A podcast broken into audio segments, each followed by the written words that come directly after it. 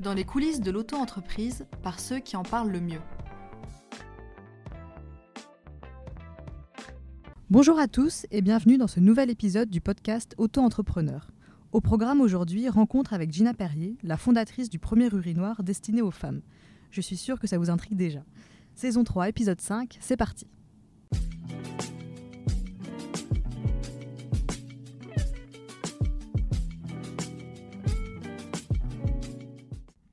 Bonjour Gina. Bonjour. Merci beaucoup d'avoir accepté euh, notre invitation. On est ravis de t'accueillir euh, aujourd'hui. Donc, tu as 27 ans, tu es installé au Danemark depuis euh, quelques années maintenant, où tu as commencé par étudier l'architecture et tu t'es lancé ensuite dans l'entrepreneuriat. Comment est-ce que ça t'est venu, l'entrepreneuriat? Est-ce que c'était une vocation, une envie depuis longtemps, et est-ce que c'est venu au, fil de l'eau? Alors, déjà, j'ai 29. Je viens d'avoir 29, mais ça, c'est c'est souvent. Enfin, c'est la presse n'est pas toujours mise à jour sur mon âge. Mais pas de problème. Mais non, alors en fait, j'étais, oui, donc architecte. Et quand j'ai passé mon diplôme, j'ai commencé à, à, travailler pour un grand festival au Danemark où je dessinais et construisais des installations.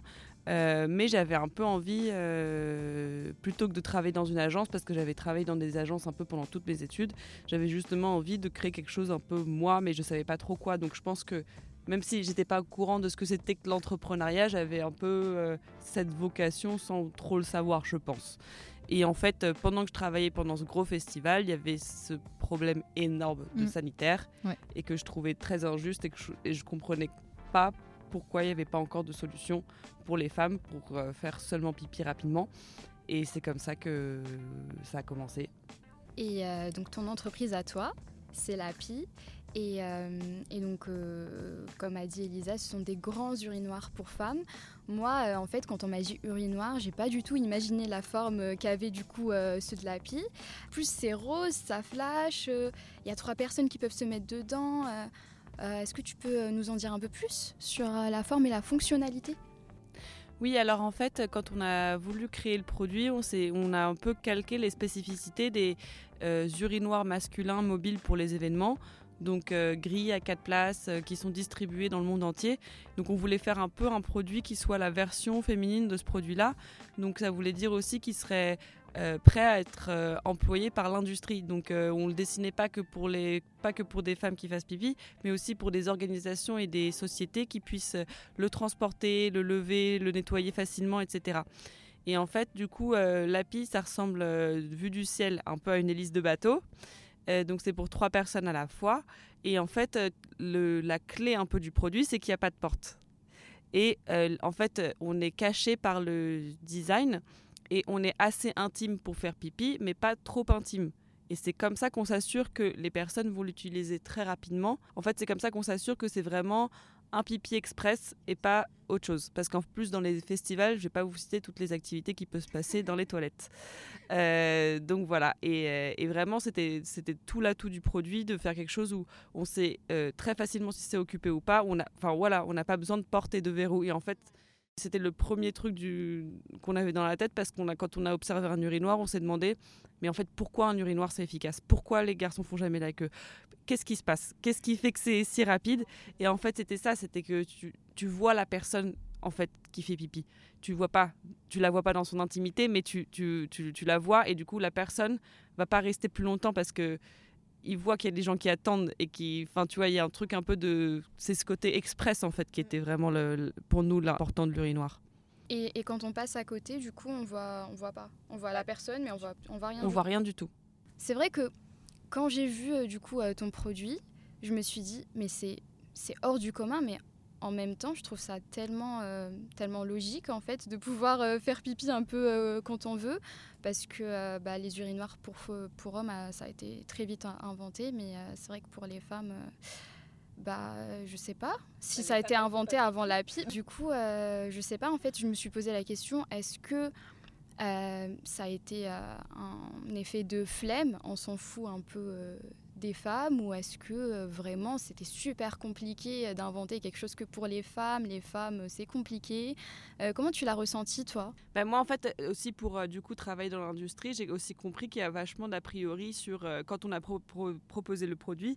On a encore énormément de personnes, parce qu'on est dans une industrie aussi très masculine, qui nous disent non mais attendez, mais les femmes, elles font pipi, euh, faut il faut une porte, il faut s'asseoir, il faut un crochet pour le sac, il faut un miroir, il faut...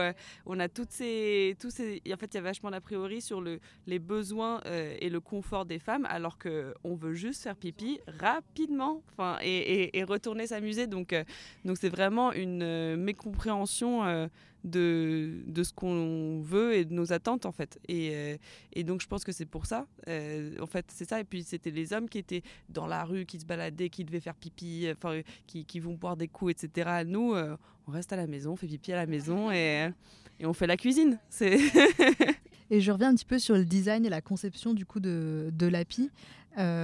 Aujourd'hui, le design est assez original. Comme disait Boudour, on tient à trois dedans. Combien est-ce qu'il a fallu de tests pour arriver euh, à ce modèle-là? Est-ce qu'il y, a eu des difficultés au moment de la conception? Est-ce qu'il y a eu beaucoup de, modèles différents avant d'aboutir à, celui-là? Alors en fait, quand on a, quand on, on a commencé à dessiner avec un crayon et qu'on voulait faire la version féminine du produit euh, industriel pour hommes, le dessin, on l'a eu en 20 minutes. Ah et le dessin de, des trois hélices, ouais, ça a été, en fait, ça a été très vite. Et on a su que, parce qu'en fait, on n'aurait pas pu avoir cinq places. En fait, le tout est dans la géométrie d'être de cacher assez et pas trop et d'avoir assez d'ouverture pour, pour que les gens puissent euh, rentrer tranquillement et d'avoir assez d'espace. Enfin, toutes les dimensions, ça, c'était impossible si c'était pour deux ou pour quatre ou pour cinq. C'était trois qu'il fallait. Après, toutes les mesures, euh, la taille, etc., euh, c'est des choses du coup qu'on avait qu'on dessinait, qu'on a adapté avec la production. Euh, parce qu'il fallait que, par exemple, quand on produit en rotomoulage, il faut euh, euh, que les parois du coup aient une certaine épaisseur pour que ce soit productible. Et ensuite, on a fait en fait des prototypes à l'échelle 1 en carton d'abord. Euh, donc euh, chez mon associé. Euh, et, en fait, on faisait venir des, copines qui venaient tester les dimensions, regarder, etc. Une fois qu'on avait les, dimensions pour les utilisatrices, on revenait vers les, les, dimensions pour la production. Enfin, on faisait des, des allers-retours comme ça pour, pour fixer bien toutes les dimensions. Et à la fin, quand on était pratiquement sûr de, toutes les dimensions. On a refait un prototype fonctionnel, donc on pouvait vraiment utiliser. Ça, c'était en 2018 qu'on a placé dans un bar en plein air à Copenhague et euh, à un autre événement. Où on a eu vraiment des femmes du coup qui l'ont testé euh, pour de vrai. Euh, et, là, on a pu vraiment figer le, design et, les dessins de production pour pouvoir lancer la production. C'est en quelle matière en fait la, structure? Est-ce que c'est en plastique? Est-ce que j'ai du mal un peu à C'est du plastique, c'est du plastique qui est 100% recyclable et en fait euh, c'est un produit, c'est un matériau qui est extrêmement résistant. Ça résiste aux UV, ça résiste au lavage, ça, résiste à des détergents chimiques. Euh, en fait, euh, l'important écologiquement, c'est de faire des produits qui durent dans le temps. Et ce produit-là, il va durer plus d'une dizaine d'années au moins au moins. Et il faut, euh, et il faut vraiment le faire pour qu'il se casse. S'il se casse, il peut déjà être réparé. On peut le ressouder. Enfin, c'est vraiment. C'est un peu comme du verre. C'est pas pour, je veux pas dire que c'est comme du verre, mais dans le sens où c'est 100% recyclable. Ils font à basse température, donc ça aussi c'est important. Euh, donc on peut vraiment le ressouder facilement, etc. Et s'il est vraiment complètement cassé, on peut complètement le refondre et le recycler entièrement. Quel type de réaction tu as eu au début? euh, est-ce que euh, les gens euh, étaient peut-être un petit peu pipi, non, on n'a pas envie de parler de pipi, ou est-ce qu'ils étaient super intéressés dès le départ par, ton projet? Alors, bah, on a eu les deux. On a très, vite eu en fait une grosse organisation de festival à l'appui, donc le festival Roskilde au Danemark, qui nous a accompagnés aussi dans le design, qui nous a aidés à figer certains aspects du produit et qui nous a aussi euh, euh, fait des lettres d'intention de location du produit en grand nombre, etc., qui ont vraiment bien appuyé notre dossier. Donc quand on allait vers des investisseurs, etc., on avait quand même la preuve qu'on avait des, gros clients importants, très intéressés. Et, euh, mais effectivement, par exemple, dans le milieu justement plutôt business, donc les investisseurs, etc., on avait pas mal de réticences. Enfin, je m'en souviens qu'une fois, on est passé devant un, jury et le jury, c'était que des hommes aux cheveux gris. Et euh, on a présenté l'API et il y avait euh, une femme qui ne faisait pas partie du jury mais qui était un peu une coordinatrice qui était sur place, qui a applaudi et tout, elle a adoré. Enfin, et puis en, franchement, on avait fait un bon speech. Et en fait, apparemment, elle m'a dit, elle m'a dit après, quand on est sorti de la salle, le jury, ils se sont tous regardés, ils ont dit mais c'est vraiment un problème ça C'est vraiment, euh, c'est vrai, ça se passe vraiment. Est-ce qu'on a vraiment besoin d'un produit comme ça et elle était choquée, elle était super surprise et, elle comprenait pas quoi. Donc en fait, euh, alors et surtout que nous on pensait vraiment avoir convaincu tout le monde, donc on était aussi surpris de de voir que ouais on a un, speech quand même convaincant, mais parfois les gens ils veulent juste pas entendre euh, certaines choses. Et, et, même si on les convainc avec des arguments solides, euh, bah, s'ils se sentent pas concernés en plus. Enfin j'imagine que les hommes ne sont pas super concernés par ce problème. Ouais. et le jury était au Danemark ou au Danemark. Ah d'accord. Parce que moi, je me suis dit, euh, bah, peut-être que le fait euh, d'être au Danemark, bah, peut-être que c'était un peu plus simple. J'ai l'impression que c'est un pays un peu plus avancé sur l'égalité euh, homme-femme, sur subvenir à besoins des hommes autant que ceux des femmes, même primaire du coup. Et finalement, non, c'était un jury danois. C'est un jury danois. ils sont plus avancés sur l'égalité homme-femme, oui et non. Enfin, je dirais un peu oui généralement, par exemple il y a des femmes prêtres. Ou mais dans la vie de tous les jours, j'ai pas l'impression qu'ils soient beaucoup plus euh, avancés qu'en France. Hein. J'ai pas, je vois pas, j'ai jamais vécu une grosse différence. Tu penses que tu aurais les mêmes difficultés que tu lances ton business en France euh, qu'au Danemark? Oui. oui, oui, oui. Je pense pas que. Euh, non, c'est clair. Après, le, le, Danemark avait beaucoup de. Enfin, pour moi, pour lancer le business, j'étais au bon endroit parce que euh, c'est un petit pays et du mm. coup on a très vite accès à des gros contacts. Enfin, c'est assez facile de, de joindre euh, des personnes importantes dans les organisations importantes. En France, c'est beaucoup plus difficile. Donc euh, pour moi, le Danemark était vraiment, enfin c'est vraiment un super lieu pour justement démarrer en tant qu'entrepreneur. Et surtout, l'État a plein d'aides pour les entrepreneurs. Et donc, clairement, je pense que j'étais au bon endroit. Euh, euh, et, vraiment, c'est ouais, facile de démarrer quelque chose, de le faire connaître assez vite parce que c'est un petit pays et du coup, ça se propage assez vite. Et en fait, après, du coup, ça va être facile aussi internationalement d'avoir vraiment le Danemark à l'appui d'un truc testé vraiment dans un pays mmh. et, pouvoir l'exporter après. Il y avait une différence d'échelle du coup qui jouait euh, en ta faveur. Complètement. Et on n'en a pas parlé, mais l'API, du coup, aujourd'hui, on peut le retrouver où en dehors du Danemark? Dans 15 pays ouais, surtout en Europe et aussi en Australie.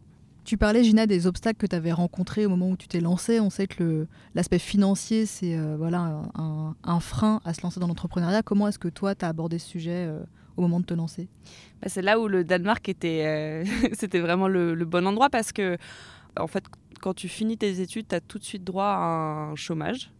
c'est pas hyper hyper, légal de, de, de, commencer une entreprise et de travailler à ton compte parce que tu es censé euh, chercher activement de l'emploi et tu es censé. Euh, mais en fait, il y, y avait carrément euh, un incubateur qui était créé par la société de chômage qui m'aidait à quand même euh, créer mon entreprise euh, avec et à détourner à leurs propres règles. Donc c'est un peu marrant. En fait, l'organisation du chômage, c'était au départ euh, dans cet esprit-là. C'était donner du temps aux, gens au Danemark de ou monter une entreprise ou de prendre deux ans de break ou de, de pouvoir justement euh, faire quelque chose d'autre.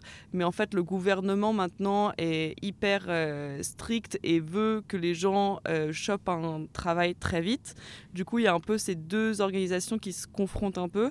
Et du coup, cette, cette, l'organisation originale du chômage réussit encore à nous aider et à détourner les règles, etc., euh, pour justement euh, nous aider à monter une entreprise en touchant le chômage. Et ça, bah ça c'était énorme parce que je pense que si j'avais pas eu ça, j'aurais jamais fait ce que j'ai fait aujourd'hui. Donc euh, pour moi, c'était en fait quand j'ai eu mon diplôme et que j'ai vu que je pouvais toucher ces sous tous les mois, mm. c'est là que je me suis dit bon bah je vais peut-être pas aller travailler tout de suite dans une agence comme j'ai fait pendant mes études. Je vais je vais essayer justement de, montrer, de monter un projet. Ouais, en fait, ça t'a apporté une sécurité financière qui t'a permis du coup d'aider du temps à 100% sur euh, ton idée, ton projet et de sortir bah, quelque chose qui marche aujourd'hui. Donc, euh. Complètement. Mm. Et, et, voilà, et, et, j'insiste là-dessus, c'est que j'aurais, je pense, jamais fait ce que j'ai fait si j'avais pas eu ça. pour retourner sur un peu bah, ton entreprise, les valeurs que tu défends. Est-ce que, par exemple, quand tu choisis les parties prenantes, tes investisseurs, les personnes qui contribuent à ton entreprise, est-ce que tu fais attention à ce qu'elles respectent ces valeurs-là? Complètement. Complètement, euh, justement, euh, j'essaie complètement de monter une équipe même avec les investisseurs. Enfin, je ne veux pas juste des personnes pour euh, leurs aides financières, je veux aussi des, de l'aide dans, dans euh, l'entreprise, euh, des gens qui peuvent euh, justement apporter quelque chose et mettre quelque chose sur la table et qui complètement vont avec les valeurs générales de, la société. Et la société, elle a été fondée sur des valeurs d'égalité des genres assez importantes. J'aurais pas monté cette société s'il n'y avait pas eu ces valeurs en jeu. Donc, donc c'est primordial dans cette entreprise et c'est et, donc et c'est des valeurs intersectionnelles. Donc c'est écologie, mmh. c'est des valeurs aussi sociétaires en général et d'égalité des genres. Et, euh, et, du coup, je pense qu'on peut, on peut parler, enfin, je suis curieuse de parler de son organisation, de comment elle s'organise, euh, parce que tu nous avais dit, euh, tu vends tes produits dans 15 pays différents. Donc, je suis curieuse de parler de, l'organisation. Bah, j'étais, j'avais un associé et qui, en fait, on s'est, on, il est parti en mai. donc là, je suis toute seule, mais je viens de, d'embaucher une commerciale. Donc, on est deux maintenant. Ah, et c'est peu. Enfin, je trouve ça peu. Après, euh, tu me dis euh, comment tu vis ton expérience. C'est peu, mais en fait, c'est aussi beaucoup de travail de gérer d'autres personnes. Donc, en fait, je préfère grandir l'entreprise petit à petit et sûrement, et surtout grandir en étant sûr que je peux garder les personnes euh, plutôt que d'embaucher et de devoir euh, euh, faire partir des personnes après un mois parce qu'on ne peut plus tenir financièrement ou parce que donc je, fais petit à petit pour être sûr que justement je puisse garder ces personnes-là. Et je cherche aussi un ou une stagiaire pour la communication. Mais voilà. Donc je reste mais je préfère garder une petite équipe. C'est même s'il y a plus de tâches c'est moins de travail dans la gestion parce qu'en fait, après, la production, elle est sous-traitée à une, euh, usine. En fait, euh, je sous-traite beaucoup. Euh, aujourd'hui, dans la boîte, je vends, je communique, mais c'est tout, en fait. Il n'y a pas énormément non plus de, tâches. J'envoie pas des, je vends pas des produits à des particuliers, donc j'ai rien à envoyer. Enfin, c'est, c'est assez simple comme opération. voilà. Et après, je suis dans l'équipe, je suis soutenue par un board of directors euh, mais euh, ça, c'est pareil. En fait, on en avait un assez gros, mais maintenant, on, le réduit parce que, pareil, je préfère avoir une petite, petite équipe et euh, avoir justement autour de moi des personnes à qui, dont j'ai vraiment besoin et que j'appelle tous les deux jours et qui, qui peuvent vraiment m'appuyer pour ma boîte. Et avec tout ce que tu as à faire et à penser, comment est-ce que tu arrives à prioriser ce que, ce que tu dois faire pour pour l'API, c'est quoi un petit peu les grandes priorités euh, en ce moment? La vente. L'argent. le chiffre d'affaires. Ouais. Ah ouais. Donc plutôt que créer des nouveaux partenariats avec d'autres festivals euh, en Europe, dans le monde? Oui, démarcher. En fait, il faut démarcher tous les événements parce que, mm. euh, en fait, je vends mon produit à des sociétés de location de WC qui ensuite louent le produit à des festivals. Ok, c'est pas toi directement qui contacte euh, Lola Paluzza euh, quelque part pour euh, qu'ils installent l'API sur le site Si, parce qu'il faut que je crée la demande. En fait, les sociétés de location de WC, elles vont jamais acheter des LAPI si, on, si les événements leur demandent pas. en fait, eux, c'est des intermédiaires, quoi. C'est des prestataires.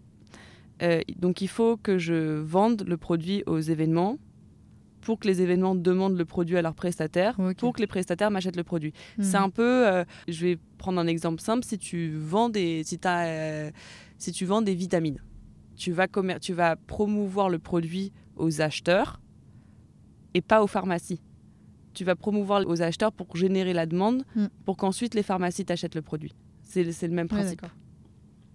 et donc c'est surtout sur des événements euh, type festival de musique, où j'ai vu aussi que tu étais présente sur des marathons. Donc euh, sportif aussi Complètement sportif aussi. Donc euh, c'est pour les c'est tout, tout type d'événements en plein air. Euh, là, par exemple, ils sont en Norvège sur un, une compétition de ski. Ok. Donc ouais, et on a déjà fait aussi des compétitions de skate à Copenhague. Enfin, on a, c'est tout type d'événements en plein air et beaucoup de festivals de musique, mais aussi beaucoup d'événements sportifs. Et ce serait envisageable d'imaginer l'API pour des municipalités dans des villes euh, de manière à ce que ça reste de manière plus permanente Ou est-ce que l'API a plutôt vocation à être utilisée euh, un peu pour des one-shots sur des festivals et être ensuite réutilisée euh, pour un autre événement? Bah, au départ, nous, on l'a conçu pour l'événementiel, mais en fait, effectivement, on a eu assez vite, surtout pendant le Covid, on a commencé à avoir de la demande de la part des villes, Mm. parce que les gens, du coup, étaient beaucoup plus dehors et euh, fallait qu'ils puissent faire pipi. Et en fait, euh, on a eu la ville de Copenhague qui, chaque année, euh, nous en prend deux dans la ville en été. Donc, euh, ils les mettent en place pendant 3-4 mois. Dans des, sur des lieux stratégiques. Il y en a un dans un parc, par exemple, et un près d'un, euh, plutôt près d'un bar et un skatepark. On en a eu aussi en location pérenne sur un marché à Marseille et à Rennes. Euh, je crois que ça a été testé aussi à Toulouse. Et je vais en mettre un vers juin à Nantes. Ok. J'imagine il y a peut-être d'autres problématiques de dégradation quand on les laisse de manière plus pérenne sur, euh, sur des sites, dans des rues euh, où il y a un public plus large qui peuvent l'utiliser? Bah Alors comme je disais, c'est un produit très très solide. Donc en fait, euh, la dégradation, euh, elle est impossible. Enfin, il n'y a, y a rien de cassable. Mm. Euh, surtout par, des, par les, hum, des gens à pied. Enfin, le, ce qui, là où ça peut être cassé, c'est s'il est manipulé vraiment brutalement. Mais, ils vont, mais c'est très lourd. Personne va, d'accord. va venir et le manipuler si c'est pas leur euh, boulot. Euh, la seule dégradation possible, c'est les graffitis. Mais ça, euh, bon, hein, Mm. place aux Ouais. artistes. Je voulais revenir un peu sur euh, l'entrepreneuriat en général et sur euh, ta vie d'entrepreneur femme. Euh, J'ai envie de savoir si tu penses que le fait d'être une femme et d'avoir un concept euh, pour les femmes, est-ce que en général pour toi c'est un peu plus compliqué euh, peut-être que les hommes ou euh, Bah en fait, euh, c'est vrai que parfois, on sent que la crédibilité, la crédibilité, elle peut se perdre en deux secondes. Enfin, il faut, c'est pour ça qu'il faut quand même garder un aspect sérieux et être, avoir toujours des, arguments à l'appui. Mais parfois, on sent que si euh, je peux pas juste parler de ce produit légèrement, en rigolant, etc. Parce que sinon, ça va vraiment ouais, ça peut être pris comme un truc de nana. Enfin, ça peut être très euh, décrédibilisé. Donc, euh, effectivement, c'est pas toujours. Enfin, il faut vraiment que ce soit présenté toujours avec un certain sérieux. Euh, non, c'est. Enfin, moi, j'ai eu pas mal de rendez-vous. J'ai des les ingénieurs, euh, le mec de l'usine. euh, euh, C'était tous des hommes et euh, il y avait quelque chose avec lequel j'étais pas d'accord. Et c'est mon produit Bah oui. ben c'est euh, ils m'ont pas écouté. Mais c'est hyper frustrant sur le moment et c'est on se rend compte qu'après bon voilà c'est des c'est des parfois c'est des petites choses et puis on est dans une urgence de production etc de de- d'emploi du temps. Donc euh, on n'a pas forcément euh, euh, trop de temps à perdre non plus. Donc on fait des compromis mais c'est mais c'est embêtant ouais. Et euh, bah, du coup, tu as dit que tu étais obligé de faire trois fois plus d'efforts à chaque fois par rapport aux hommes. Euh, comment tu fais pour garder ta motivation, pour aller euh, jusqu'au bout, euh, euh, pour avoir inventé ton produit, le commercialiser, le vendre, en faire la promo, malgré tous ces obstacles Comment tu fais pour garder cette énergie finalement? toute réussite est très satisfaisante en fait. Donc dès que dès que j'ai de la vente, dès que enfin ça me motive beaucoup, dès que je vois en fait non, ce qui ce qui me motive le plus c'est quand je vais dans un festival et qu'il y a des lapis et que là je vois les utilisatrices à quel point elles sont contentes Ouais. et sans qu'elles sachent que c'est moi et je suis juste là à, à regarder de loin un peu et de les voir se prendre en photo et être euh, euh, dire à leurs copines mais c'est quoi ce truc de ouf c'est trop bien etc ça ça me satisfait enfin c'est pour moi c'est énorme et quand je vais dans des gros festivals et il y a Dua Lipa qui chante et tout, euh, c'est cool. Mais moi, ce que je préfère dans, la- dans le festival, c'est aller voir comment ça marche et euh, comment les utilisatrices, euh, à quel point elles sont contentes. Ça, c'est, pour moi, c'est, ça me donne beaucoup plus de satisfaction de, que d'aller écouter Eminem. Enfin, c'est, ça, devient, ça, ça, ça prend le dessus pour moi. Quoi. Donc, c'est, Mm. c'est marrant parce que je vais dans des gros festivals du coup qui sont énormes et et euh, en fait, je me rends compte que au final, parfois, je suis au concert et je me dis ah c'est trop cool, c'est ma chanson préférée qui va chanter bientôt, mais je, je vais aller voir les lapis, je vais voir comment ça se passe, je vais aller prendre des photos. Enfin, c'est ça devient mon euh, mon attraction principale. Euh, parfois, on après beaucoup de batailles, les personnes finissent par t'écouter. Et ça aussi, c'est satisfaisant. En fait, quand à un moment donné, tu demandes quelque chose et qu'on te dit oui, alors que c'était pas du tout évident pendant si longtemps, c'est là tu dis oh mais c'est fou, on m'écoute. C'est c'est pour moi c'est c'est- en fait c'est fou parce que c'est quelque chose de pour beaucoup de personnes qui est simple et qui, dont ils ont l'habitude, mais pour moi, c'est énorme parce que ça n'a jamais été le cas. Enfin, pendant longtemps, c'était pas le cas. Donc il n'y a jamais de coup de mou en fait. Si je comprends bien, si à chaque fois, à chaque étape, ça t'encourage à en faire plus, euh, est-ce qu'il y a un moment où euh, finalement, bah, t'es down quoi et, voilà, ah comme tout le monde en fait Si, si, si, si, si. Enfin oui, si, si, si, si. Il y a, surtout, euh, on a, en fait, on, on, a lancé le produit, on a eu pas mal de succès très vite, mais on a eu le Covid qui a arrêté ah. toute activité événementielle pendant deux ans.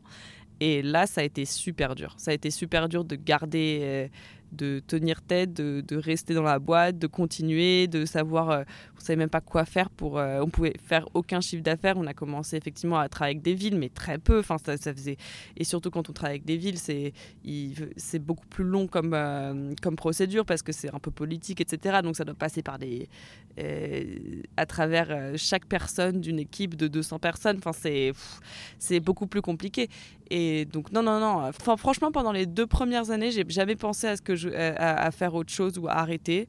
Mais c'est plus les deux dernières années où, où il y a eu parfois, je sais pas, de temps en temps, je me suis dit, euh, et si j'arrêtais tout et je travaillais dans une ferme?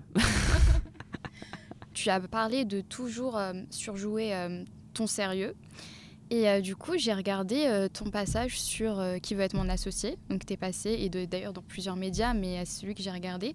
Est-ce que à ce moment-là aussi, tu as eu l'impression de devoir surjouer ton sérieux pour que les gens t'écoutent, encore une fois? Oui, oui, oui, parce qu'en plus, c'est pas trop mon genre hein, dans la vraie vie. Donc, oui, complètement. Et. et ça, c'était aussi. en fait, mon frère m'a entraîné beaucoup pour ce passage. Et lui, il est acteur, il entraîne des acteurs aussi. Et en fait, lui, il avait grave un point de vue justement. Enfin, il, m'a vachement aussi guidé sur euh, comment présenter en général, enfin le ton un peu euh, de, la présentation.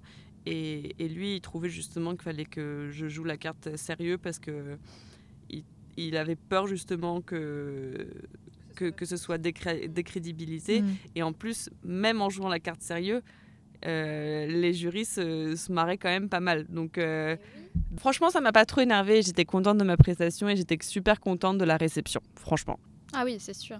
En plus, bah, je crois que tu as mis à, peu près le, même costume. Tu as mis un costume qui contrastait totalement avec, euh, avec le produit bleu-rose. Je trouvais que c'était bien. Moi, j'ai bien aimé, en tout cas, la prestation. Merci. C'est un costume couleur canard WC. C'est le produit. pas que c'était pour ça. Non, non, c'était pas pour ça, j'ai pensé après. Peut-être d'ailleurs, euh, pour rebondir sur la médiatisation que tu as eue dans ton passage sur cette émission et dans d'autres médias, est-ce que tu as l'impression que euh, cette médiatisation a eu un impact sur ton business? Est-ce qu'on t'a contacté suite à ce, passage-là? On sait que parfois, souvent, les candidats, même quand ils ne gagnent pas euh, ce genre d'émission, voilà, etc., ils sont quand même mis en lumière et c'est une lumière qui est bénéfique pour la suite.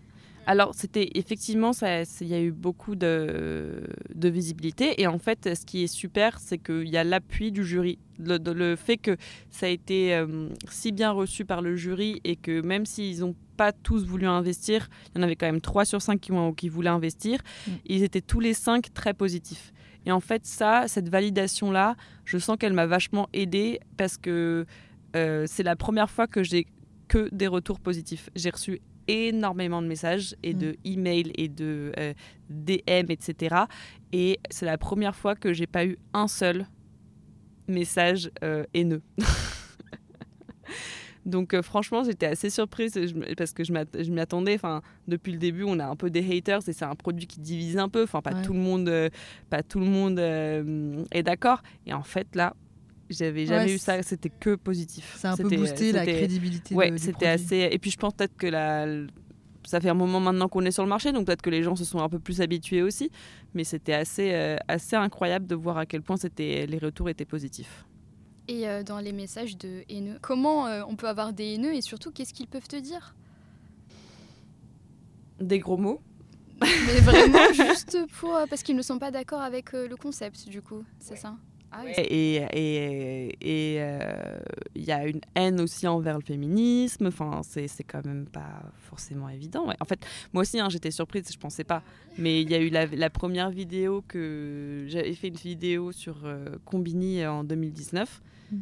Mais euh, si un jour t'as rien à faire, va voir les commentaires. Enfin, c'est n'importe quoi, quoi. Un jour, je les lirai à voix haute.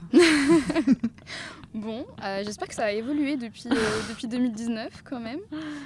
Après, je dis ça, mais il y a beaucoup de commentaires super aussi. Hein. C'est pas que, c'est pas que de la haine, hein. mais mais il y en a, il y en a un peu, ouais. Il y en a un peu. Et euh, du coup, sur les positifs, tu en as eu beaucoup et et ça a fini par plaire finalement à une grande majorité. Donc, euh, Bah ouais, en fait, la plupart du temps, les personnes qui vont dans les festivals savent exactement de quoi je parle et savent ah et connaissent exactement le problème et ont rien à redire. Euh, souvent, euh, les personnes plus réticentes, c'est parce qu'elles n'ont jamais mis un pied dans un festival ou qui connaissent pas ce, ils comprennent pas forcément le, le problème ou je sais pas ou qui font, je sais pas, c'est des personnes qui font pas pipi, je, je sais pas. qui n'ont pas besoin de ça. Il y a des. Voilà. Euh, Gina, après 5 ans d'entrepreneuriat, j'imagine que tu rencontres toujours des difficultés. Euh, quelles sont les principales difficultés que tu rencontres? J'imagine que l'enjeu financier, c'est toujours euh, un problème. Bah ouais, même si tout le monde a vu à la télé que j'ai levé 250 000 euros, déjà c'est pas pour ma poche de deux, ils sont toujours pas dans la boîte. Et euh, je vis toujours sur un modèle de survie après le Covid, donc euh, mm. avec un salaire minimum. Euh, donc voilà, hein, je cuisine beaucoup, j'ai des mm. patates, de, la salade. non mais il faut, il faut savoir vivre simplement. Il faut savoir vivre simplement et être vraiment patient. Euh, parce que euh, ça fait effectivement 5 euh, ans et j'aurais pu être architecte dans un cabinet avec un bon salaire qui me tombait tous les mois et, et c'est pas le cas. Mais après, voilà, j'ai aussi une liberté que j'aurais pas eue si mm. je travaillais dans un cabinet et je fais vraiment ce qui me plaît. Donc, il y a des bénéfices mais il y a des gros désavantages et surtout financiers. Donc c'est vraiment des choix de vie. Mm. Et, et, voilà, mais effectivement, c'est c'est du minimalisme de, de, de, mode de vie. Et sur ton modèle financier, est-ce que euh, les, les, les, festivals, quand ils s'engagent, est-ce qu'ils s'engagent sur euh, une année sur un festival ou est-ce qu'ils peuvent s'engager sur plusieurs années pour que tu aies un peu plus de perspective euh, sur le moyen, long terme pour la PI bah, ça, c'est mes prestataires en fait qui ont des contrats avec les festivals. Donc c'est eux qui ont, qui ont des, des, contrats sur des années ou d'exclusivité ou des trucs comme ça. Moi, je vends simplement le produit aux prestataires. C'est ça le modèle financier. Donc euh, euh, même si je décroche un gros festival, c'est cool parce que le festival va du coup demander le produit et que du coup un prestataire va m'acheter plus de produits. Mais c'est pas parce qu'un festival veut le produit que j'ai pas d'argent là-dedans. Enfin, hmm. c'est le festival me paye pas.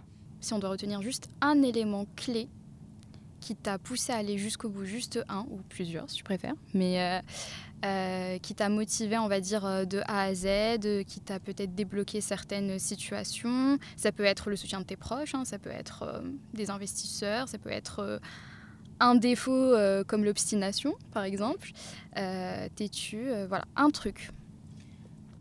Je pense que je suis un peu obstiné, enfin pas obstiné, mais enfin, mais plus têtu, ouais, un peu têtu euh, mais, euh, mais non, je pense que ce qui m'a motivé le plus, c'est c'est la, réaction des, utilisatrices. Ça, c'était, ça c'est énorme. Mm. Et, euh, et puis le, la, la, réception de la part de l'industrie musicale, parce que j'ai fait pas mal partie de certains programmes d'accélérateurs de, d'entreprises dans le business musical.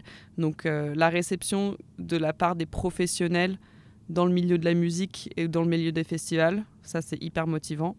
Euh, les proches aussi évidemment. Euh, mais je dirais plus, euh, je dirais plus, plus que les proches, franchement. c'est pas pour les vexer, mais c'est, mais c'est plus la réception des personnes dans le business musical parce que pour moi, ça veut vraiment dire qu'ils savent de quoi ils parlent et si eux l'approuvent, c'est que ça peut vraiment aller loin. Et, et les utilisatrices. Les principaux concernés. Voilà. Principal, Parce que les proches, bon, enfin, et ma mère, elle me soutiendra quoi que je fasse, je pense. Là, avoir le soutien des personnes qui sont vraiment dans, le milieu concerné, c'est vraiment motivant. Et, euh, du coup, est-ce que euh, tu comptes euh, t'arrêter par rapport aux urinoirs? Est-ce que tu as d'autres concepts en tête à faire évoluer ou est-ce que pour l'instant tu t'arrêtes aux urinoirs à trois places bah Pour l'instant, j'ai du pain sur la planche. non, mais il faut vraiment que je me, je me concentre vraiment sur la pie je veux vraiment euh, réussir à, à, ce que la boîte euh, tourne avec la pie. C'est vraiment le focus de l'entreprise. après, voilà, je pense que je vais, je vais lancer un produit que je peux vendre aux particuliers fait à partir de l'api recyclé parce que j'en ai eu deux qui se sont cassés, ils ont été lâchés depuis une grue en plein hiver avec des donc euh, par un prestataire. Donc euh, bref. Dans quel contexte C'est un, un, prestataire donc c'est un loueur de WC.